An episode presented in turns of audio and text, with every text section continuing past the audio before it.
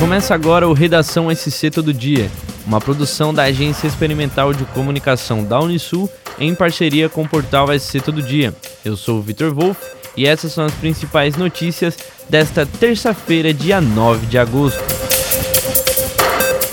A SC Gás lançou no dia 4 uma chamada pública para projetos socioambientais próximos às estações de recebimento de gás natural em Gaspar, Tubarão, Indaial e Uruçanga. É a segunda vez que a companhia promove ações desse tipo, sendo que no ano passado foram contemplados apenas Gaspar e Tubarão. Neste ano, as inscrições podem ser feitas até o dia 31 de agosto. A coordenadora do Comitê de Projetos Socioambientais da SC Gás, Janaína de Oliveira, comentou que a empresa possui outra chamada pública desse gênero, realizados por meio da Lei de Incentivo à Cultura e a Lei de Incentivo ao Esporte, para os interessados, as inscrições são gratuitas e podem ser feitas através do site da companhia. O governo iniciou nesta terça-feira, dia 9, o pagamento de três programas sociais viabilizados pela chamada PEC Kamikaze: o Auxílio Brasil, o Vale Gás e o Bolsa Caminhoneiro.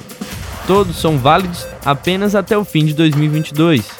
Ao beneficiar 20 milhões e 190 mil famílias, o auxílio de 600 reais custará 12 bilhões e 100 milhões aos cofres públicos somente em agosto.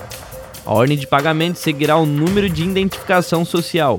No caso do Vale Gás, será feito o pagamento em três parcelas: agosto, outubro e dezembro, cada um valendo 110 reais.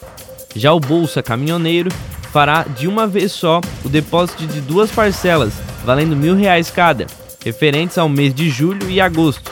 Outra medida aprovada foi o início do crédito consignado para beneficiários do Auxílio Brasil e benefício de prestação continuada. Ele foi autorizado com um limite de até 40% do valor estabelecido em lei. Dois bailarinos de uma escola de dança de Capivari de Baixo foram premiados no Festival de Dança de Joinville. Professor de dança e diretor da escola, Alex Martins, contou que Sara Souza, de 11 anos, conquistou o primeiro lugar no solo feminino infantil e o prêmio de melhor bailarina na categoria meia ponta, e Luiz Carlos Berto, de 15 anos, ficou em segundo lugar no solo masculino de dança contemporânea. Foi um dos finalistas na audição do Bolshoi e ganhou uma bolsa para uma escola de balé em Florianópolis. No ano passado, Luiz também foi premiado no festival e ainda neste ano participou de uma competição na Alemanha, conquistando a medalha de bronze. Além de serem bolsistas no Centro Integrado de Artes, Sara e Luiz também participam de projetos sociais. Eles são acompanhados pela Combento e fazem aulas no Parque Ambiental. A Defesa Civil de Santa Catarina emitiu um alerta para a ocorrência de chuva volumosa no estado a partir desta terça-feira, dia 9. A passagem de um ciclone extratropical provocará chuva intensa e volumosa principalmente na região centro-leste. Há risco para ocorrências como alagamentos, deslizamentos, enxurradas e inundações. A atuação do ciclone provoca também ventos com velocidade média de 35 km por hora e rajadas que podem variar entre 70 e 100 km. Segundo a meteorologista da Defesa Civil, Ellen Pelissarro, as rajadas podem ultrapassar os 100 km na tarde desta quarta-feira. A previsão de chuva é intensa e a precipitação já registrada no último fim de semana possibilitam que os principais rios atinjam níveis de atenção para inundações. Em caso de emergência, os moradores devem entrar em contato com a Defesa Civil, telefone 199 ou com o Corpo de Bombeiros pelo telefone 193. Uma pesquisa do Instituto Sou da Paz indicou que apenas 37% dos homicídios no Brasil são solucionados. Em Santa Catarina, esse número é de 78%. O delegado da Divisão de Investigação Criminal de Tubarão, André Crisóstomo, afirmou que no Brasil, a maioria esmagadora dos homicídios é cometida por criminosos profissionais e por membros de facções criminosas.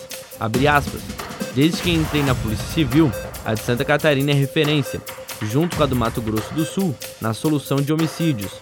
Há uma demanda menor, o que permite à Polícia Civil empregar os esforços necessários das investigações. Fecha aspas. O delegado também ressaltou o preparo dos agentes e das forças de segurança no combate ao crime em Santa Catarina, que igualmente contribuem para que o Estado mantenha bons índices de solução de crimes. Em Tubarão, em 2021, houve 100% de aproveitamento nas investigações de homicídios, e o mesmo percentual continua em 2022. A final da Série Prata do Campeonato Sul Catarinense de Voleibol Feminino ocorreu no domingo, dia 7, e teve a equipe de Tubarão como a grande campeã. A final foi diante do CME Armazém. A equipe ganhou de virada por 2 sets a 1. A semifinal também foi disputada no domingo, foi diante do time da casa, o Orleans. A vitória do time treinado por Felipe Desidério veio com um 2 a 0.